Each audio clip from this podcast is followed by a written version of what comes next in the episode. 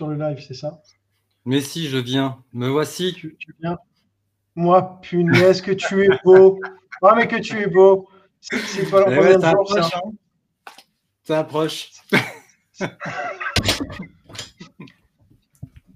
Alors, vas-y, décris un peu la, la, la combi, là.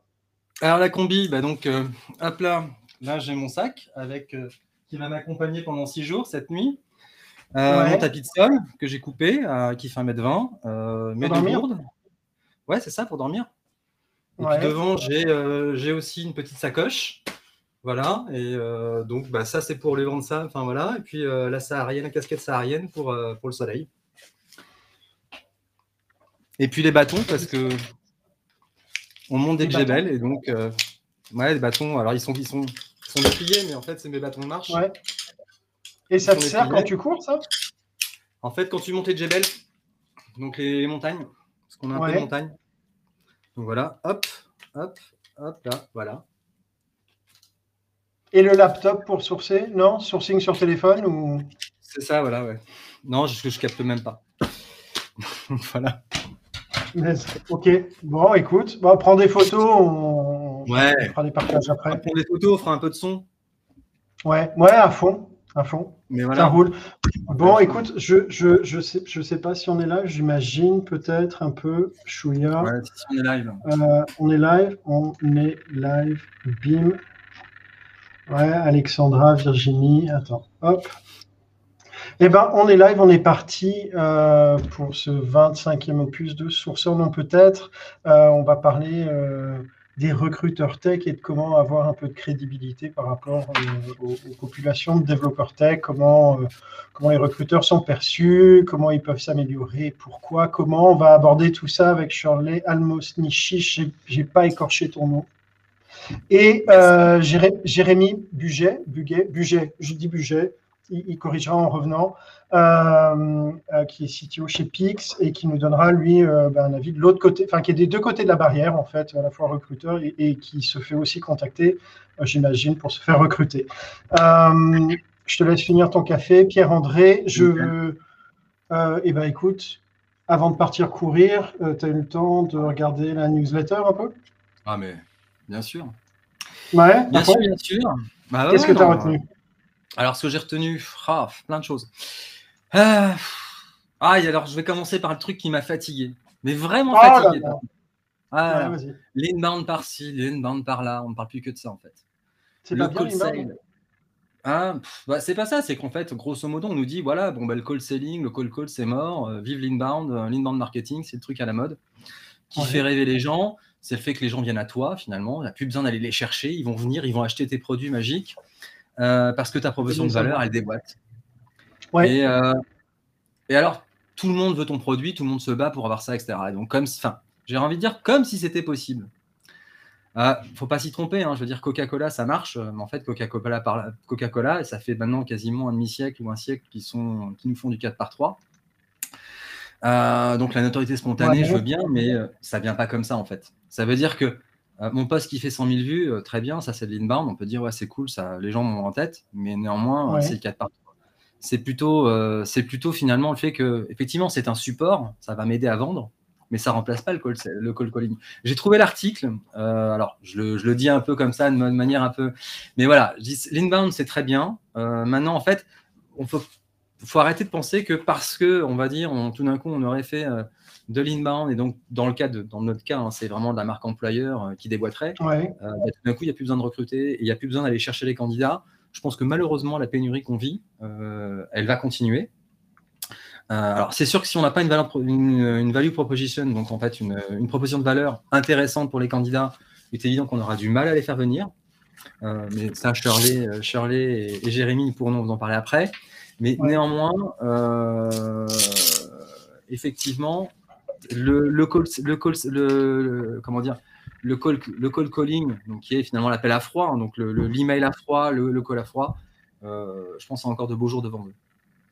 Ouais, je, Euh, ouais, je pense que le téléphone, euh, notamment, qui est un peu le grand oublié en ce moment, euh, a, a quand même beaucoup de sens. Mais ouais, C'est un sport de combat. hein. On fait un sport en sens où, euh, comment dire euh, Non, mais quand je dis ça, c'est-à-dire que c'était un, c'était un titre d'un bouquin de, de- de Pierre Bourdieu qui était La sociologie est un sport de combat. Ouais. finalement, le travail du sociologue, c'est d'être sur le terrain, c'est un travail de terrain. Et je pense qu'on fait un travail de terrain où il faut effectivement, à un moment ou à un autre, qu'on discute avec le candidat, qu'on discute le bout de avec le candidat. Euh, même si on fait un très bel email euh, de contact, c'est pas suffisant pour par moment pitcher euh, des sujets qui peuvent être un peu un peu sioux, un peu tricky, ou voire qui demandent de faire un, un pas de côté pour certains candidats. Et par moment, on a besoin de ce pas de côté parce qu'ils apportent des compétences à l'entreprise. et ça, en moment, ça s'explique pas forcément par l'écrit, mais aussi par l'oral, parce que par l'oral, il y a aussi de l'émotion. Enfin, il y a plus de, il y a plus de choses. Malgré tout, l'email reste, on va dire aujourd'hui, un média froid. C'est le, le, pied dans la porte. Quoi. Alors maintenant, tu, c'est le pied dans la porte et donc c'est un peu effectivement comparé à il y a 10-15 ans où voilà, tu prenais ton bottin, où tu, tu appelais vraiment, et c'était ton premier point d'entrée. Euh, par contre, maintenant, ça on pourra peut-être en parler euh, après, mais tu as aussi l'email avec vidéo. Alors oui. Tu vois, ou le message, où donc là tu, tu, crées un lien en envoyant une petite vidéo, un truc de 30-40 euh, secondes, une minute. Voilà, et donc ça permet de ça d'arriver sur le deuxième article. Ah, directement, vas-y, enchaîne. Ben voilà, c'est l'annonce d'Apple. Apple, avec iOS 15, va euh, killer, on va dire, un certain nombre d'email marketing. Alors, en quoi ça nous concerne? Il, est, beau cet article. Hein? Il est intéressant. Il est intéressant, même si j'ai envie de dire, euh, ça fait deux ans qu'il y a le RGPD. On n'est plus censé traquer, les amis. Non, non, mais alors, le principe iOS 15, alors, il y a pas mal de choses qui vont changer. Euh, il y a des choses qui nous concernent moins. Ça veut dire finalement euh, la possibilité d'avoir ce qu'on appelle un email burner. Donc un email burner, c'est la capacité à générer aléatoirement des adresses mail euh, pour préserver son adresse master, donc son adresse principale, et comme ça se dire bah, ok, j'ai un espèce de créateur d'email sur le moment qui fait que je vais pouvoir m'abonner à n'importe quelle newsletter et puis, euh, comment dire, quand j'en ai assez, bah, je me désabonne ou je détruis mon adresse. Ah. Euh, alors ça, c'est une technique d'ailleurs que euh, promeut Michael Basel depuis des années. Alors Michael Basel, c'est, il est très connu pour l'OSINT. c'est un spécialiste de l'OSINT, mais aussi de la privacy. Il a un blog et un podcast sur la privacy. Et depuis des années, il dit finalement, vous créez une adresse mail par compte que vous créez chez un e-retailer, enfin un e-commerçant, une newsletter, etc. Alors c'est un peu fastidieux, mais Apple va permettre de le faire.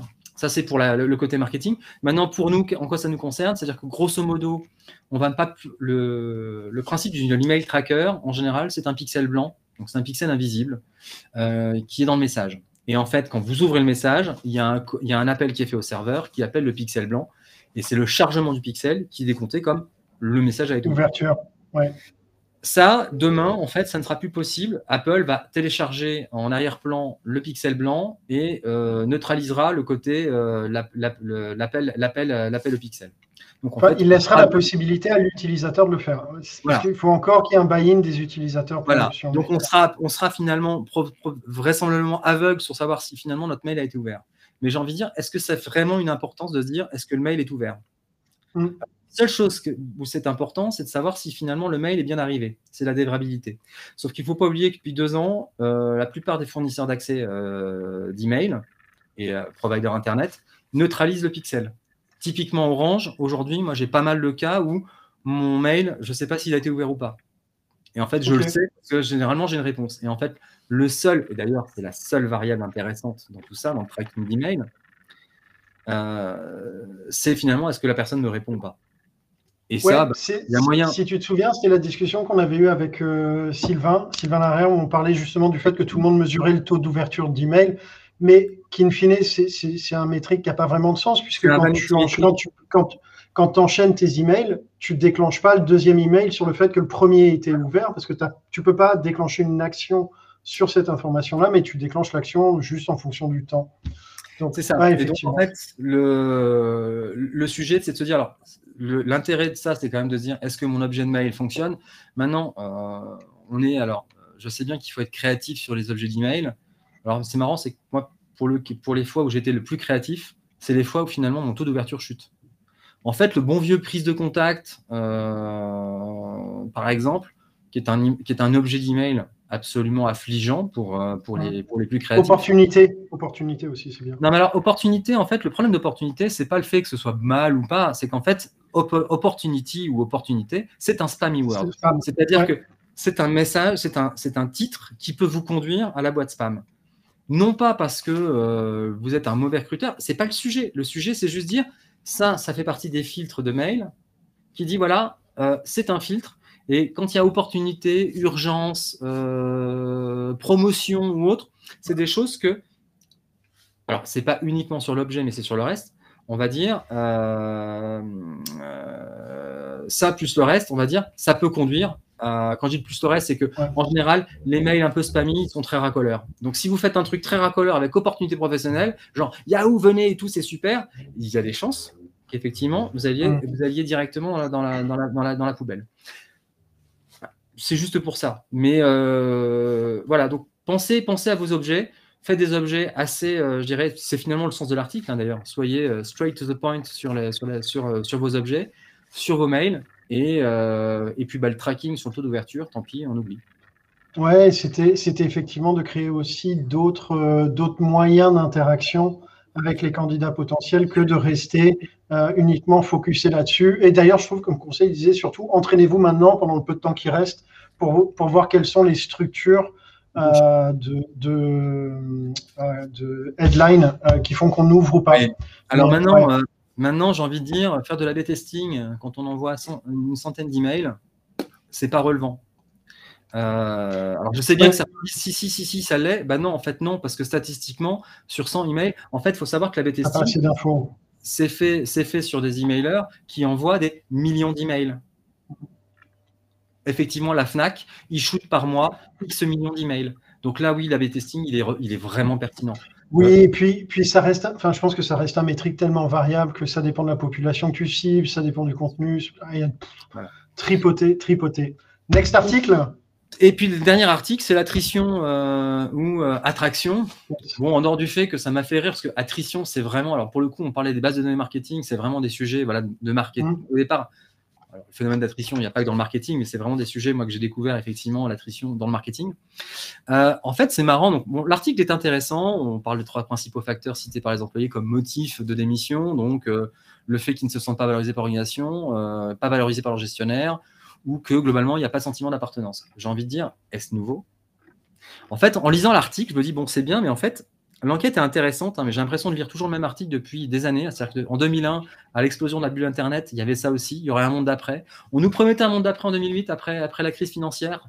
Ça allait être superbe. On nous promet un monde d'après. Bon, je veux bien. Euh, alors, il y a quand même un sujet. Euh, ce qui est différent et de, notable dans cette crise Covid, c'est que d'une part, bon, elle a duré un peu longtemps. ça fait 18 mois que ça dure. Et c'est pas tout à fait fini. Euh, qu'effectivement euh, le maillon le maillon faible entre guillemets c'est le management c'est le management intermédiaire. Alors bon ça a toujours été. Euh, non pas que je y taper dessus hein, mais parce que globalement c'est eux qui sont entre quelque part le, marteau et l'enclume. En revanche il y a un vrai sujet on a parlé beaucoup d'héroïsme de, résilience ça c'est un mot qui a été mais alors la résilience c'est la capacité d'un individu à, à, pouvoir effectivement supporter psychiquement une épreuve une épreuve de la vie une capacité qui va permettre de rebondir. Merci Boris voilà. Très bien, mais en fait, on parle un peu de la décompensation que ça occasionne. Et c'est là où, effectivement, c'est ce qu'on ne mesure pas. Et je trouve ça intéressant. Cette, cette, enquête, finalement, pointe aussi ça du doigt c'est de dire bon, ok, très bien. Euh, on les connaît, les facteurs. Je dirais que finalement, euh, c'est toujours un peu toujours les mêmes. Euh, parce qu'avant Covid, on parlait déjà de la reconnaissance de boulot comme, comme, un, comme un, puissant levier de management et du désengagement. Je suis curieux de voir effectivement, est-ce que demain on va avoir un lendemain qui chante ou qui déchante? Ça vraiment, c'est le, le, sujet moi, que je me pose c'est euh, quid du réel changement? Parce que là, effectivement, dans certains cas, ça va être nécessaire parce que on, a, on, a, on a vraiment des gens qui sont en détresse euh, et ça va continuer. C'est-à-dire qu'en fait, ce qu'il y a de. On parle beaucoup de burn-out. Moi, je, suis toujours très. J'y vais toujours avec des pincettes sur ces sujets-là. Je toujours, mais je pense que globalement, effectivement, euh, on a des gens qui ont fondu les plombs pendant, pendant le Covid. Mais je pense que le, le, plus. Ah oui, il, y a encore, il va y avoir un contre reste à hein. venir. Euh, parce qu'effectivement, on a des organisations qui recommencent business as usual, sans se remettre en question. Euh. D'ailleurs, c'est marrant, moi, ça fait, donc là, cette semaine, euh, j'ai repris, repris mon scooter pour aller dans Paris, etc. J'hallucine sur le monde qu'il y a dans les transports. Alors, je suis désolé, je suis parisien, hein, je, ne parle que de Paris, mais effectivement, on voit que les gens sont revenus en entreprise, et je dirais que c'est reparti comme en 40. Moi, c'est le sentiment que ça donne. Ouais. Je sais pas, écoute, moi, de. Y compris, moi, avec des clients. Centré, mais bon. Y compris avec des clients qui me disent, bon, bah, ça y est, maintenant, on retourne au bureau, hein c'est bon, télétravail, là, mais il faut revenir. On va se remettre à bosser. À suivre. Ouais. Mais voilà, je trouvais l'article en tout intéressant pour ça.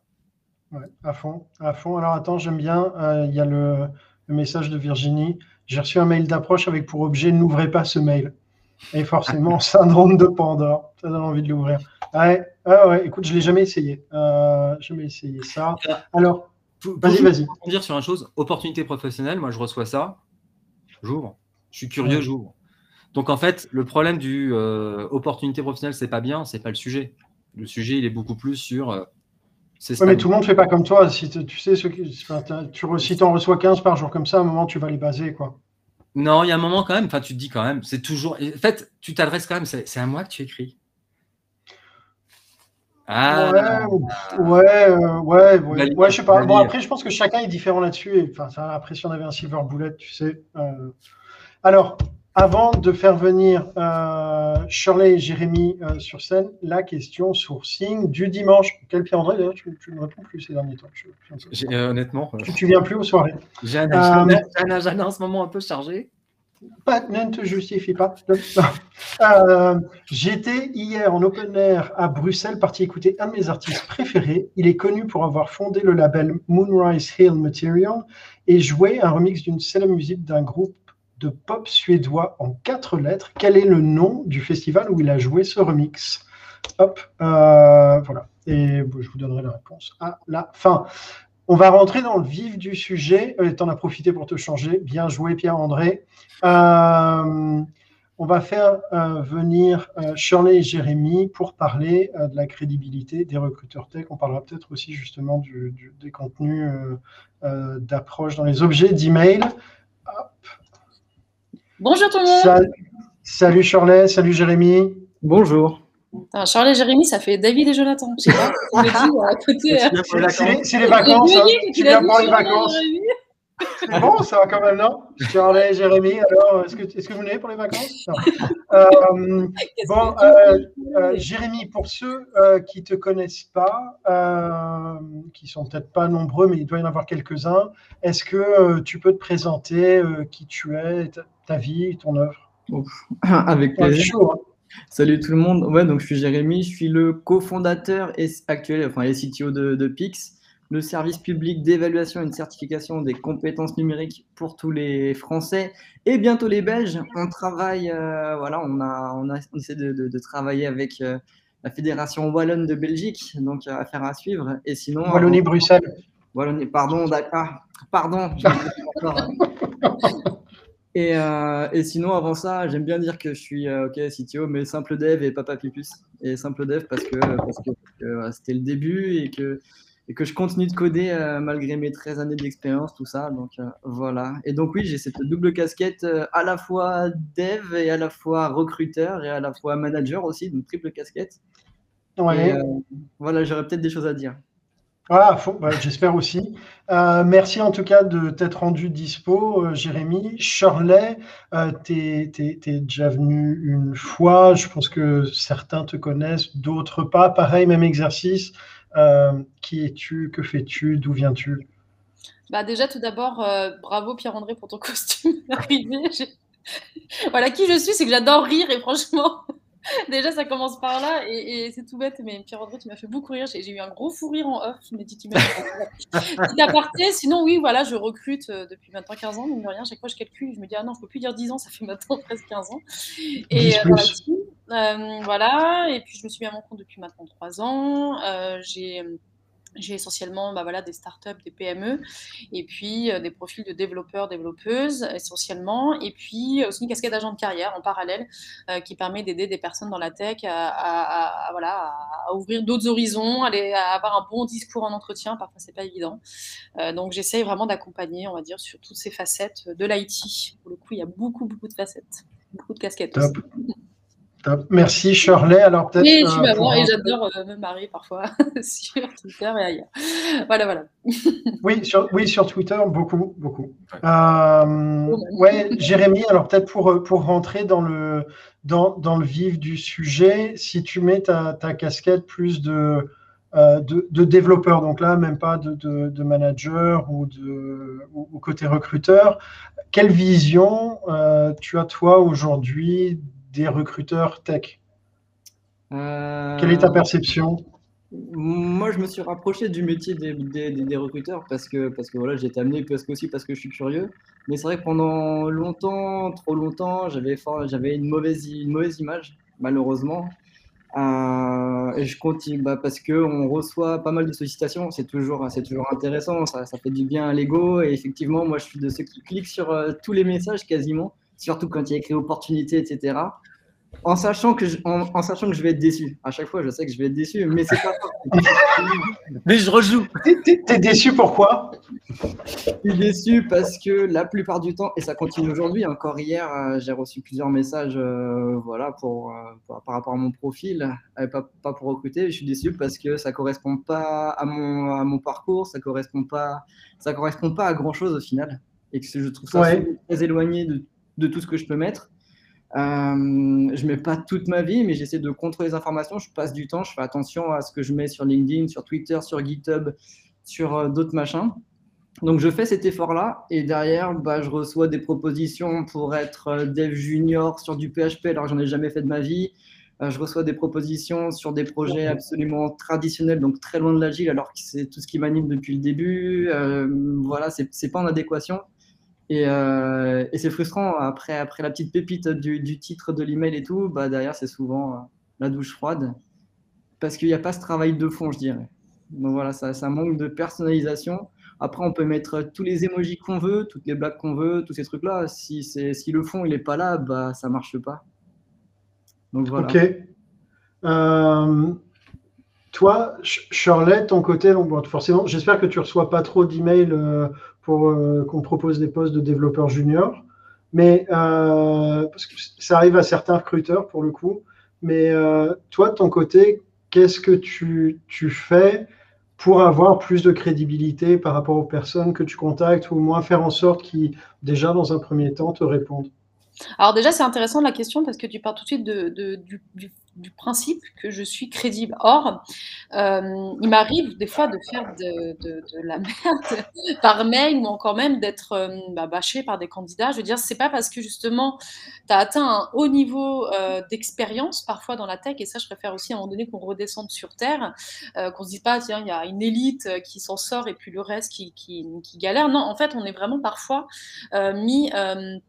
dans le même panier parce que les gens te connaissent pas, parce que tout simplement euh, les personnes estiment que voilà c'est le mail de trop et donc du coup tu rentres dans le panier de tout le monde. C'est ça parfois qui est douloureux, c'est de se dire bah toi tu as fait l'effort et tu rentres dans le même panier. Donc après évidemment ce que j'essaye de faire c'est euh, déjà trouver des canaux différents euh, en matière de d'approche. Par exemple Twitter, bon bah la personne elle a quand même un fil d'actualité un peu plus enrichi, plus c'est plus sa personne, sa personnalité. Donc j'arrive à le pinguer parfois sur une, une dernière article qu'il a ajouté ou ce genre de choses. Et donc je lui demande, voilà, est-ce que toi le sujet de la data ou tel sujet te passionne parce que typiquement j'ai un projet pour toi et le projet devient euh, du coup en renfort de cette approche qui est clairement très euh, focus et donc c'est une annonce pour le coup ultra complète. Enfin, moi c'est le brief de poste en open source que je fais pour le coup. Ouais. C'est ça donne effectivement de matière qu'au-delà de la blague, du smiley, comme tu disais Jérémy, euh, matière à, se- à s'engager au moins sur quelque chose qui euh, donne envie d'être lu et euh, où pour le coup je passe, on va dire, beaucoup moins de temps en entretien après avec eux pour parler du poste. C'est-à-dire que moi, une fois que je les ai en échange, c'est une heure de discussion. Est-ce que ça peut matcher ou pas quoi? Qui tu es, etc., etc.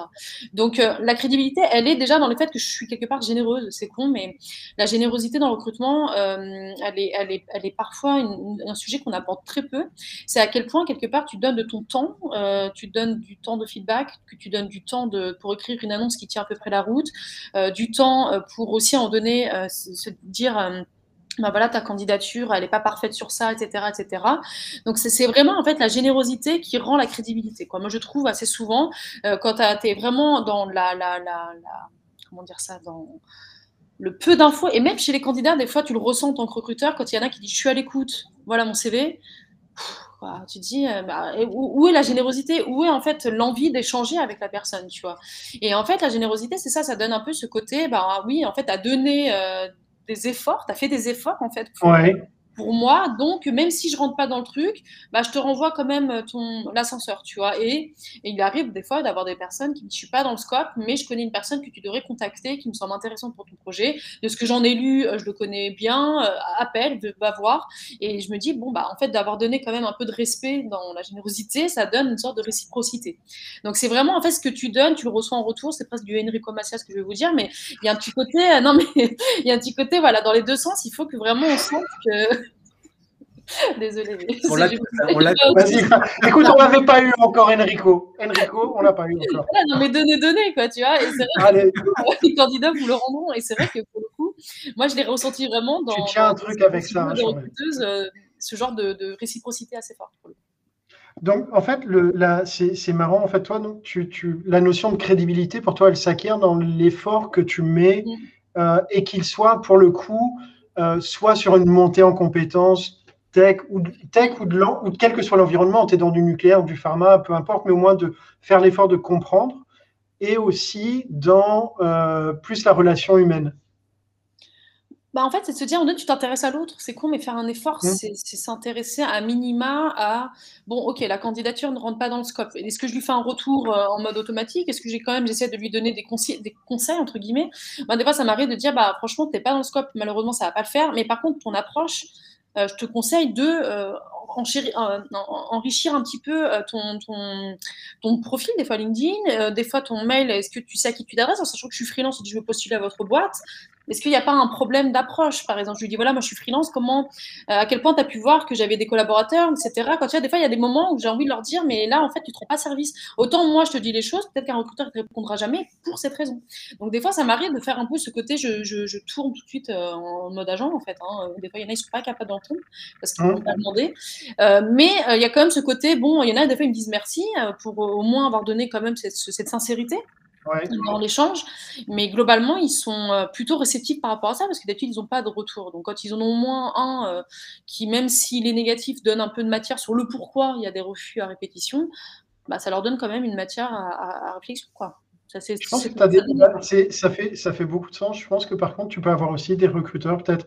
Euh, soit, soit plus juniors ou plus c'est des questions de personnalité, d'individus qui, sont, qui seraient gênés euh, de faire ces retours-là et qu'il ne les ferait pas pour cette raison-là. Puis tu en as d'autres qui peut-être s'en foutent aussi au passage. Mais, mhm. euh, mais non, mais c'est intéressant.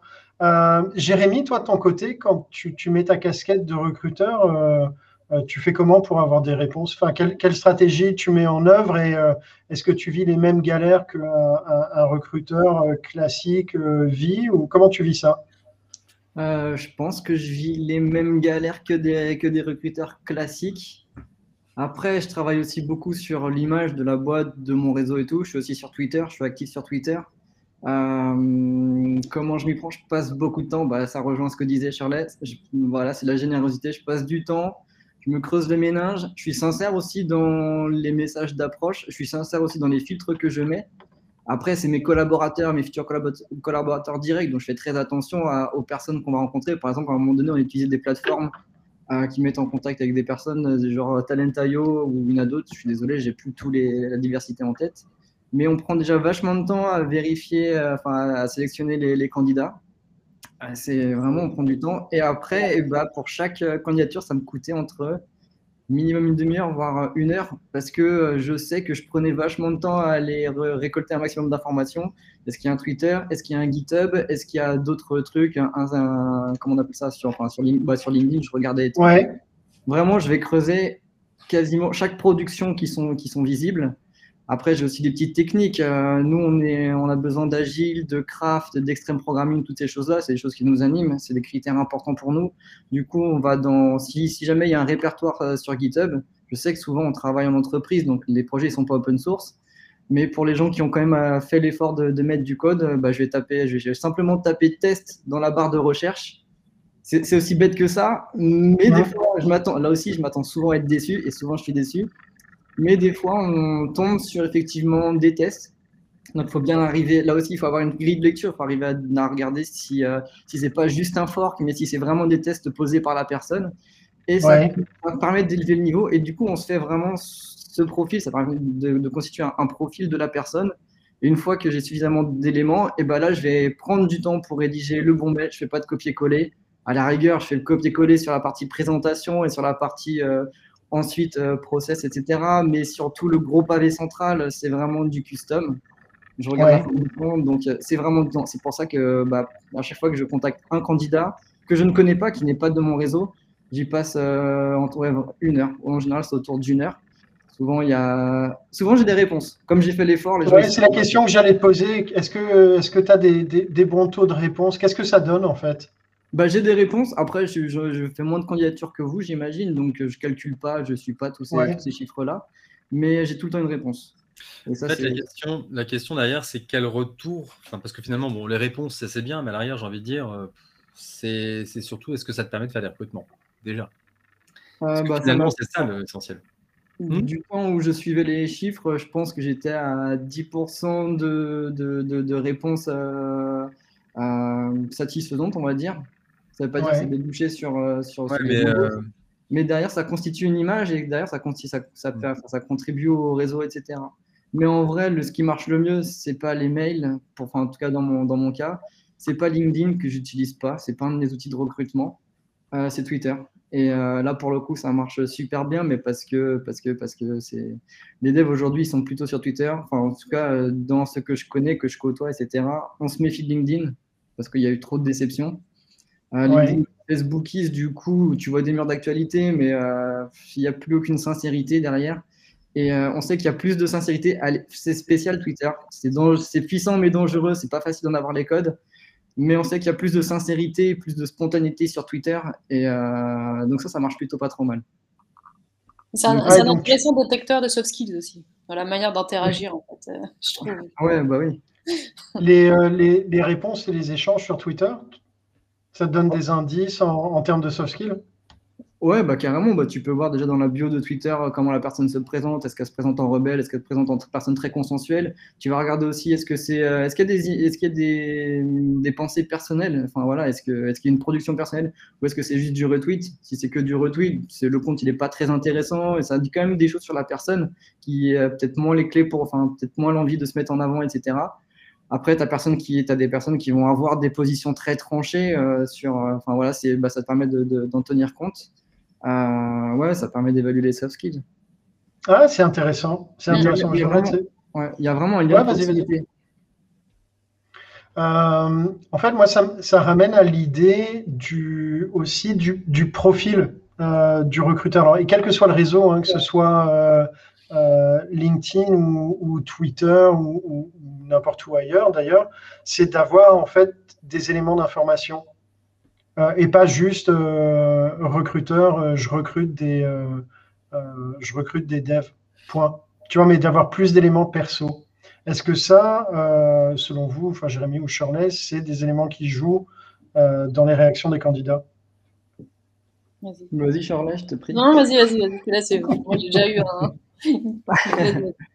oh ben, alors là aussi, ça dépend quelle casquette je vais prendre. En tant que recruteur, euh, j'aime bien l'approche. Bah, après, non, mais ouais, c'est ma casquette dev agile qui, qui impacte toutes les autres. Euh, on aime bien la transparence, on aime bien la sincérité, on aime bien le courage. Et du coup, on essaie de, bah, dans mes offres, dans les fiches de poste, on essaie d'en mettre un maximum. Il y a toujours ce petit côté attention sur le salaire, on ne sait pas si on peut mettre et tout. Mais en tout cas, on essaie d'en mettre un maximum. Euh, ouais dans les on a un process classique en trois, en trois phases, hein, avec une première, un premier appel qui dure 30-45 minutes où on fait vraiment des présentations. Et là, on n'hésite pas directement à, à, pro, enfin, à raconter les, les, points difficiles, toujours en perspective du, du parcours qu'on ressent chez l'autre. On va pas non plus dévoiler des, des, des, trucs qui vont faire très très peur alors que c'est pas utile. Euh, de toute façon, tout, bah, chaque entreprise elle a, elle a ses, ses, petits problèmes, hein, certaines plus que d'autres. Ouais. Euh, mais on essaie d'être transparent un maximum parce que c'est important. Donc comme ça, on fait perdre de temps à personne. C'est aussi ça le respect, c'est de faire attention au temps des autres. C'est ça. Ouais, tu, tu, tu abondes dans le même sens, Charlet ah, en fait, c'est ça, c'est de gagner, faire gagner du temps, euh, comme disait Hélène. À un moment donné, hein, ils ont l'impression, les techs, qu'on ne comprend pas leur job. Donc, euh, ils vont se dire à quel point je vais perdre mon temps avec cette personne. Ouais. Parce que, en fait, c'est ça, c'est qu'ils ont des jobs, euh, ils ont des sollicitations euh, sur je ne sais combien de supports, parce que maintenant, il y a du WhatsApp, il y a du Twitter, il y a du... Donc, il y a une sorte d'invasion un peu voilà, de, de, de, messages en tout genre, que ça soit sur de la pub, sur de, du recrutement, sur toutes sortes de choses. Donc, c'est à un moment donné, si je dois consulter un message, à quel point je vais prendre ce temps. c'est con, mais voilà. Et donc, si effectivement, tu es complètement hors cible, sans donner du détail, bah, ils vont devoir creuser l'info. Quoi. Tu vois, il y a un petit côté, euh, euh, je sais plus, vous parlez tout à l'heure euh, de la personne qui vient vers toi, qui va chercher l'info parce que bah, c'est faux en fait, parce qu'au final, il faut quand même donner un, produit fini. Euh, surtout dans la tech, pour même dans tous les domaines de consommation. Je veux dire, mettons, je parle dans le monde immobilier, j'y suis en plein dedans. je veux dire, si tu arrives avec un produit où tu dis juste deux, trois caractéristiques, est-ce que la personne va dire Bon, agent immobilier, excuse-moi, mais tu peux me donner plus de détails quand même sur cette maison où tu m'as pas indiqué quand même la base, quel étage et le prix? Bah non, il n'y a pas d'appel en fait, c'est pas possible. Mm. Donc euh, du coup, il y a un petit côté effectivement de donner de la matière, c'est de gagner du temps. Pour tout le monde en plus, parce que toi, en fait, en donnant de la matière, bah, tu dis les choses qui font que bah, ça va filtrer naturellement. Moi, il y a des fois des, annonces où je sais de facto que si la personne postule et qu'elle est hors scope, c'est qu'elle soit n'a pas lu l'annonce, soit attente. Et si la personne elle est dans le scope, c'est qu'a priori elle a vu dans ce que je, je dis dans les soft skills ou même dans les attentes, à peu près des choses qui sont concordantes avec ce qu'elle fait, ce qu'elle sait faire. Et donc là, à un moment donné, quand tu as ton appel, il est aussi de meilleure qualité quand tu as ton candidat, a priori. Alors, je dis pas pour tout, hein, mais a priori, moi. Tu dois avoir des gens qui tentent, même si tu as écrit euh, une belle annonce bien détaillée, tu dois quand même avoir des gens qui tentent. Bien sûr, ah bah ça c'est même évident. Mais ce que je veux dire, c'est que hum, ça reste quand même un élément euh, de, dissuasion. C'est-à-dire que quand tu donnes du détail, là, tu peux pas, tu peux pas dire à l'autre, non, mais tu sais, comment ça, tu savais pas? Tout est dit, en fait. Donc, pourquoi tu postules mm. presque? Alors que quand tu donnes rien, euh, bah, en fait, la personne, elle dit, bah, ça, j'étais pas au courant. Et elle peut jouer sur ça. L'absence d'information fait que tu tombes plus.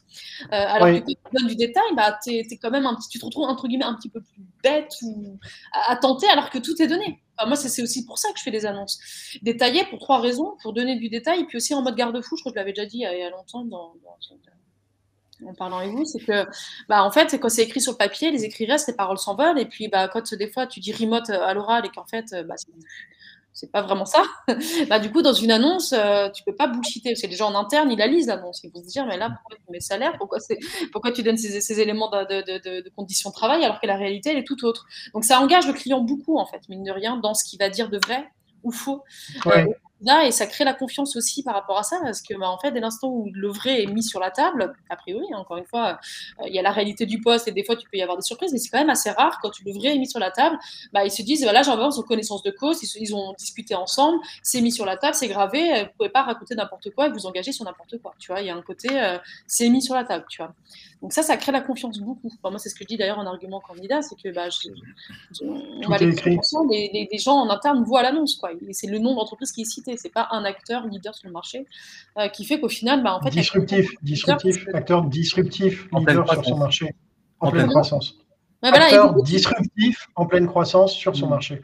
C'est ça, et donc du coup, l'entreprise s'engage pas avec ça. Tu vois, ça peut être euh, Pierre-Paul Jacques, ça peut être, euh, je sais pas, elle s'engage pas, c'est toi, recruteur, qui finalement prend toute la charge euh, de, la, de la réalité de ce que tu vas dire, tu vois. Et du coup, tu te mm. retrouves à, en fait, des fois, faire des découvertes toi, en tant que recruteur, et puis aussi, des fois, peut-être transformer la réalité, parce que finalement, au moment de, rentrer dans le processus de recrutement, il y a des choses qui vont changer, et puis en final, on a axé sur ça, mais ça a changé entre temps.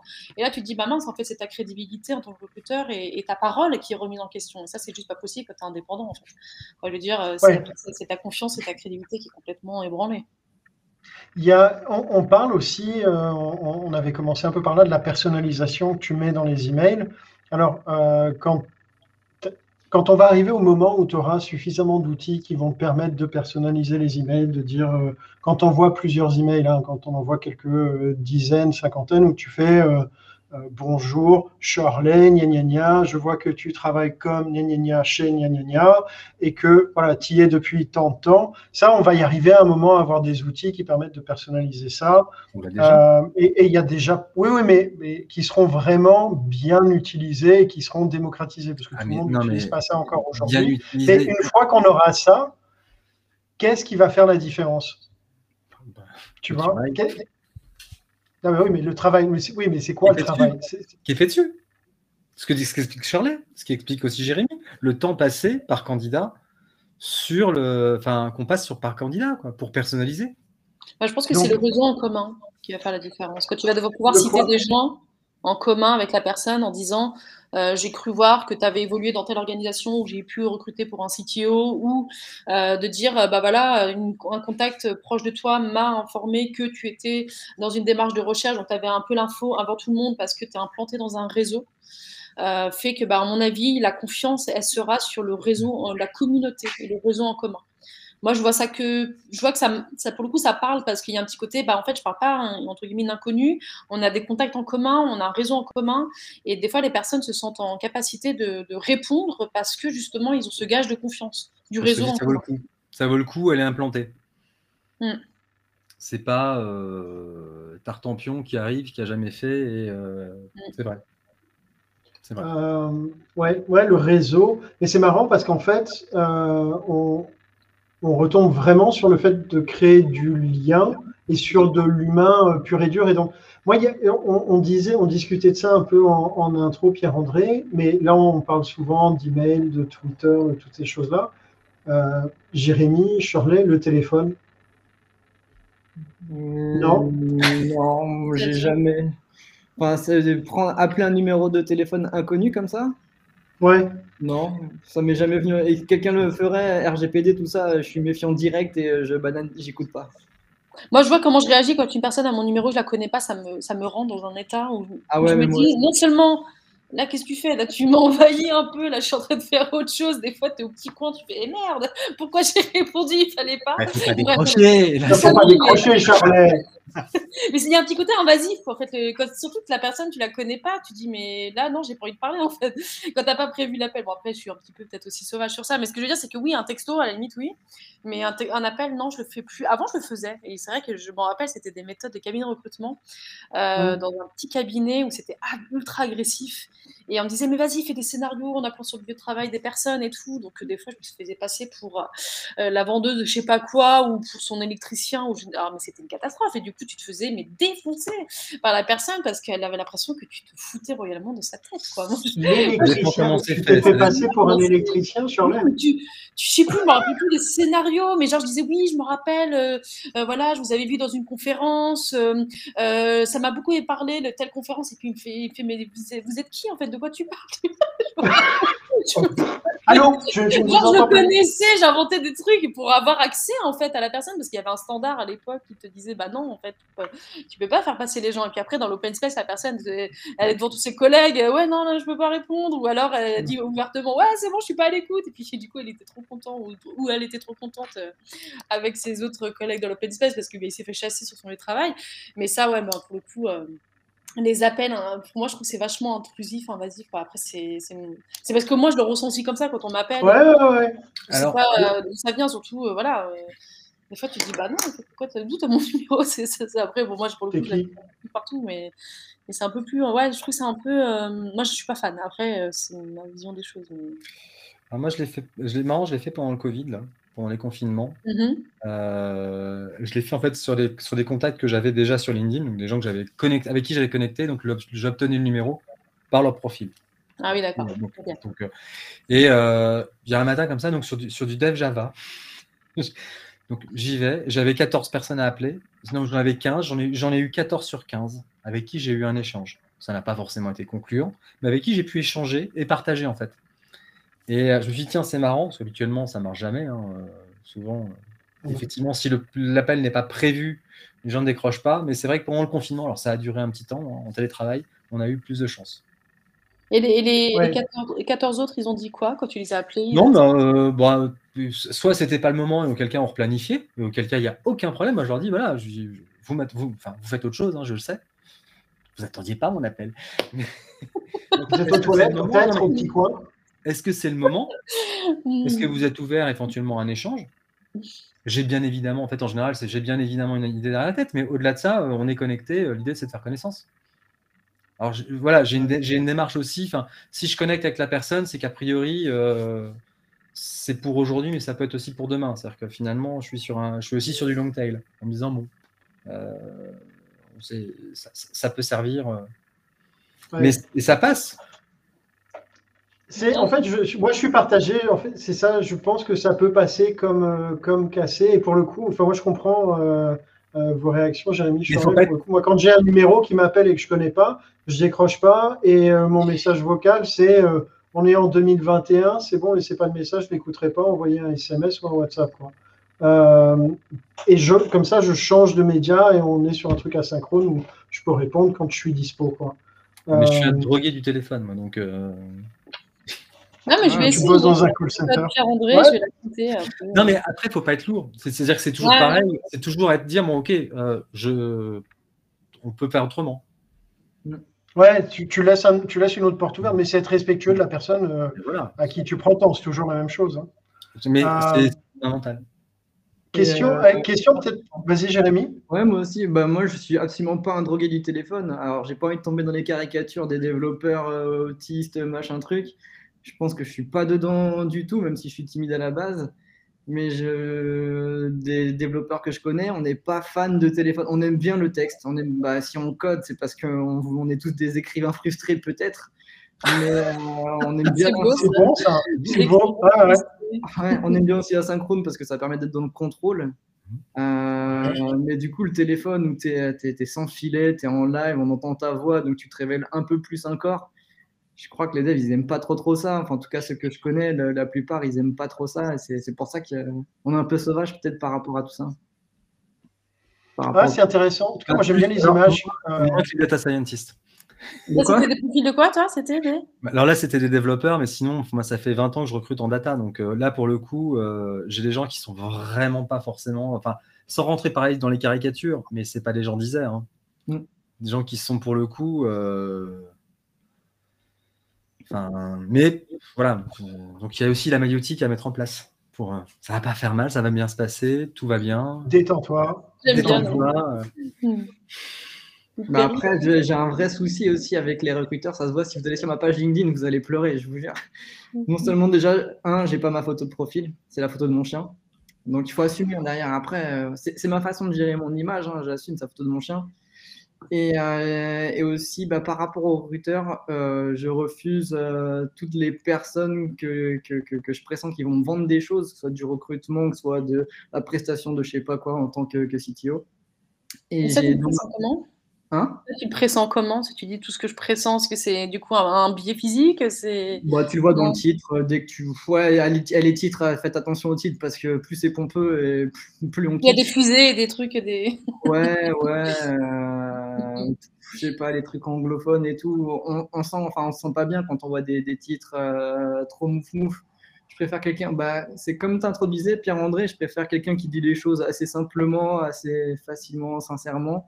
Genre, euh, peut-être pas opportunité, tu d'ailleurs, tu dis prise de contact, c'est très bien, prise de contact. Moi, ça va m'attirer. Quand je vois prise de contact, je me dis que la personne, enfin un peu de simplicité, enfin un peu de. C'est bon, on redescend de son nuage, on n'est plus en train d'ubériser quoi que ce soit. On, peut s'apprêter à avoir un échange. Et donc, dans les titres des personnes, bah voilà, quelqu'un qui met recruteur, euh, bah, ça me va très bien. Agent de carrière, ça marche très bien aussi. C'est simple. Et là, ça me rassure déjà plus. Mais surtout, je mets que je préfère. euh, dans mon, j'essaie d'avoir un réseau LinkedIn. J'aime pas trop LinkedIn, mais j'essaie quand même de faire en sorte qu'il soit, qu'il me ressemble, qu'il soit sain, qu'il soit bien, qu'il soit utile. Et pour ça, je filtre les gens que j'accepte. Et donc, tous les gens que, que, que j'ai jamais vus d'Adam ou Dev ou qui sont, euh, je sais pas, roumains, anglais, etc., bah, je les refuse. Enfin, je clique sur le petit bouton ignorer à chaque fois. Donc, euh, mon truc, c'est j'accepte les, les propositions de gens avec qui j'ai une interaction, qu'elles soient réelles ou pas, mais avec qui j'ai au, au moins une interaction. Donc, ça limite, c'est mon filtre à moi. Tout le monde fait pas pareil. Et sur Twitter, comment tu fais? Alors pour le coup, moi, je suis, je suis, je suis néophyte euh, sur Twitter, mais comment tu fais pour, euh, pour filtrer justement? Euh, c'est un peu différent. Sur Twitter, tu aimes bien avoir de la- de, de l'audience, du coup, avoir un nombre de followers. C'est le rapport, il n'est pas, il est pas le même. C'est les gens, ils viennent te suivre et c'est tout. Ils s'attendent pas à ce que toi tu les suives euh, en, en contrepartie. Sur LinkedIn, il y a un système de vous êtes tous les deux acceptés, donc tu vois, c'est pas, c'est pas le même truc. Donc euh, que les gens ils me follow, je m'en fous. Enfin, je suis content. Ça me fait, ça me fait une petite palpitation, voilà, c'est, c'est, c'est tout. Mais il n'y a pas d'engagement, ouais. Il n'y a pas d'engagement. Ok. Et les, les prises de contact, quand tu reçois des, euh, des, des messages, tu peux sélectionner de recevoir ou pas? Ouais, Euh, par, par défaut, sur Twitter, euh, après, tu as plein d'options. euh, comme toutes les applications que j'utilise, j'ai directement été checker les options pour bananer un maximum de trucs, euh, enlever les pubs, les pubs Ah. et compagnie. Et donc, je crois que mon profil doit être public, mais pour m'envoyer des messages en privé, il faut que j'accepte de lire le message. Donc, j'ai activé ces, ces options-là.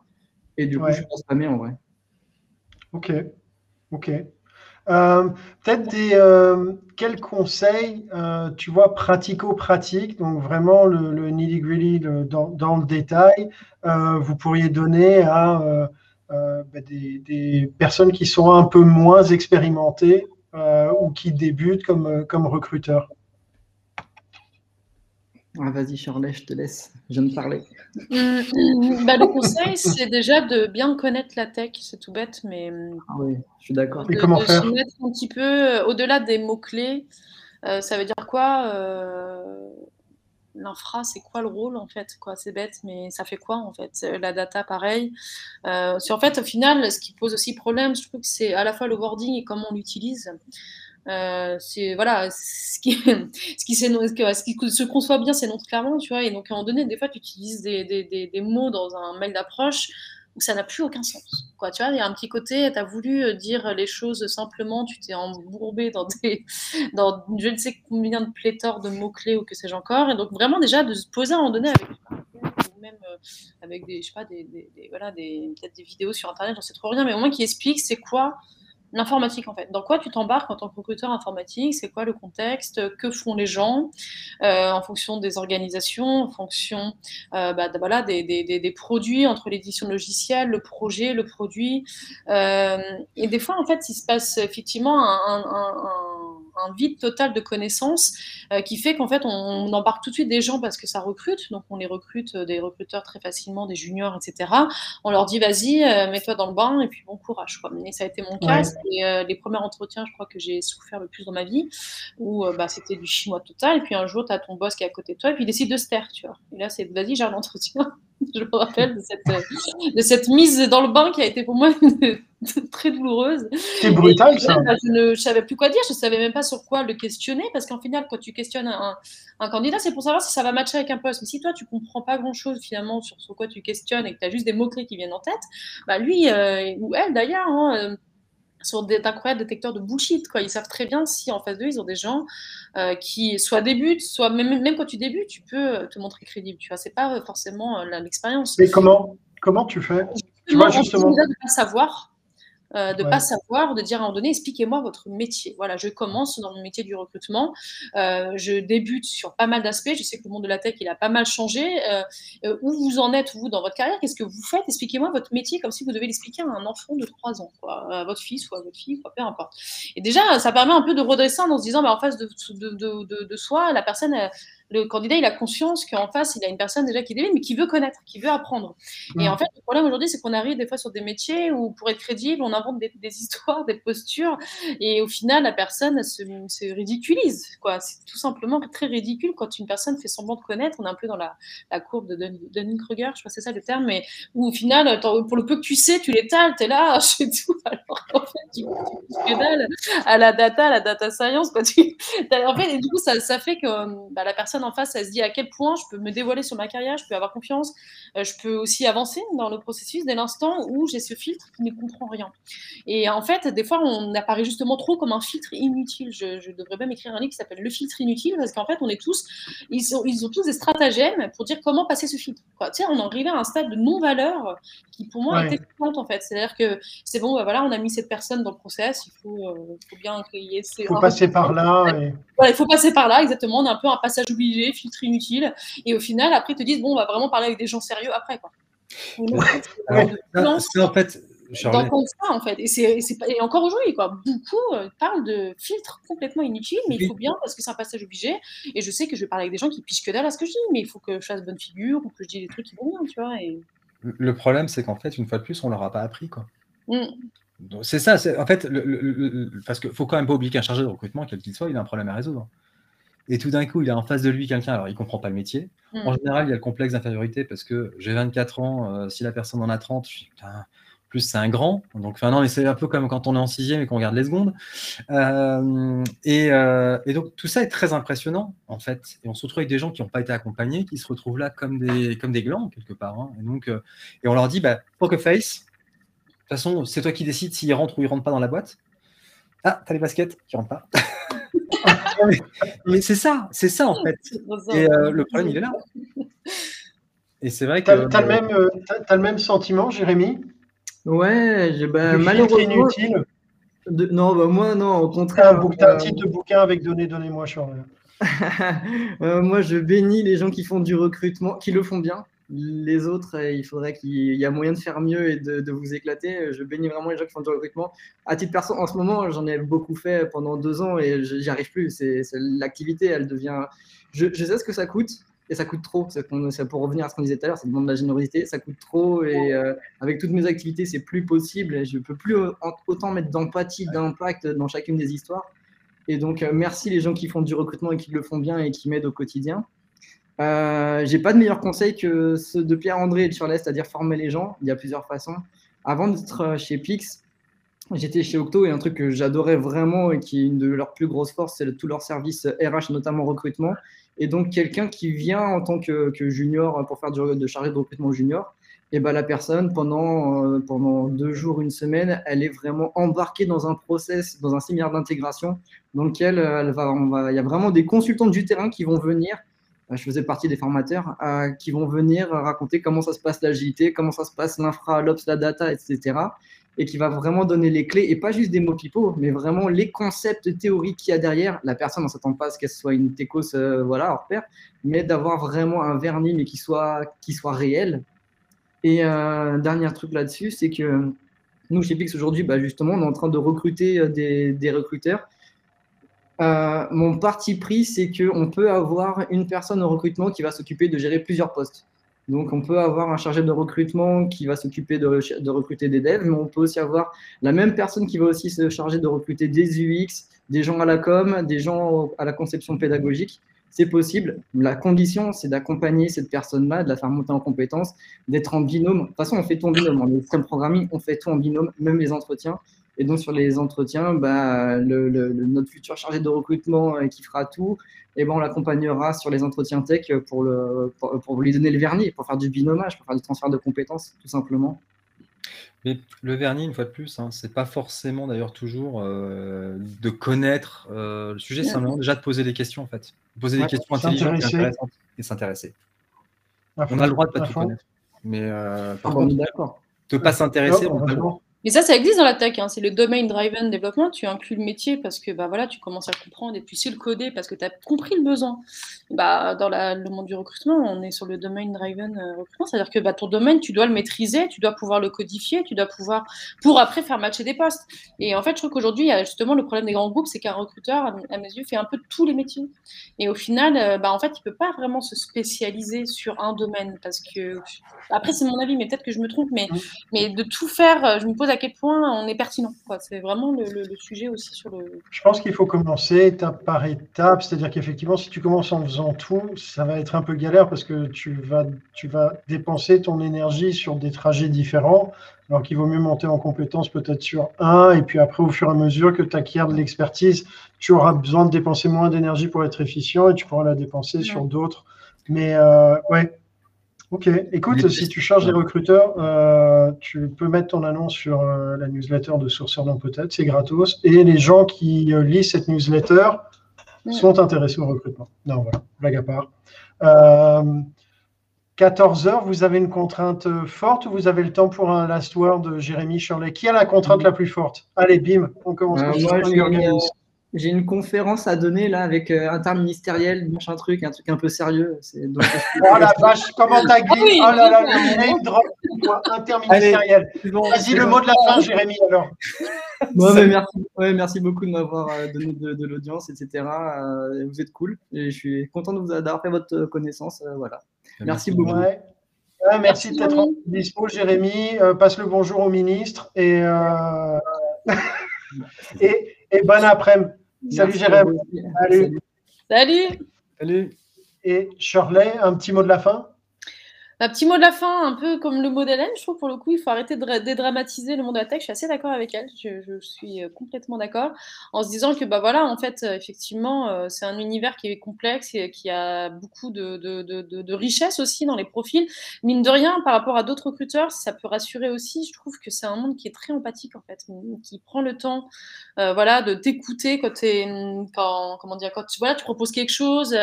ils, ils, sont pas globalement, ils sont plutôt bienveillants. Moi, je trouve que là, ça fait 15 ans quand même euh, que je recrute et j'ai pas eu l'impression de, me dire waouh, je suis face à des gens euh, ultra violents, ultra. Euh. Donc, non, franchement, c'est. Ce que j'ai envie de dire, c'est que ouais, une fois qu'on est dedans, une fois qu'on est intégré, une fois qu'on on prend plaisir à recruter dans ce milieu-là, euh, bah, c'est formidable, quoi, vraiment, et que bah, je conseille au maximum de personnes d'aller dans ce domaine. Après, s'ils veulent aller sur d'autres domaines du recrutement, c'est pareil, la même philosophie, bien connaître le métier, euh, et surtout prendre du plaisir à faire ça, quoi. Qu'il n'y a pas un côté un peu euh, j'y vais parce que bon. voilà, j'ai vu la lumière ou, ou comment, je sais pas trop ce que je veux faire, qui est vraiment quand même un peu cette fibre qui vienne aussi et que voilà, ça, ça demande du temps parfois. Top, top, c'est un beau mot de la fin, plein de motivation. C'est un beau mot de la fin. Merci Shirley. Euh, merci de t'être rendu dispo. Euh, merci à tous et tous euh, d'avoir passé du temps avec nous à écouter nos élucubrations. la semaine prochaine, on recommence, même heure, même punition. Euh, on va parler d'organisation personnelle, euh, comment s'organiser quand on recrute, quand on source, avec euh, Guillaume Alexandre et François Gauthier. donc voilà, on, vous réserve une belle affiche. venez nombreux et puis à dans vos boîtes mail avec le café, le croissant dimanche. Et Pierre-André, écoute, on va pas se voir pendant quelques semaines. mes pensées sont, sont, vraiment avec toi. Bon courage pour, pour cet effort que tu vas fournir. Bon après-midi tout Merci le monde. Merci à tous. Salut. Au revoir. Salut.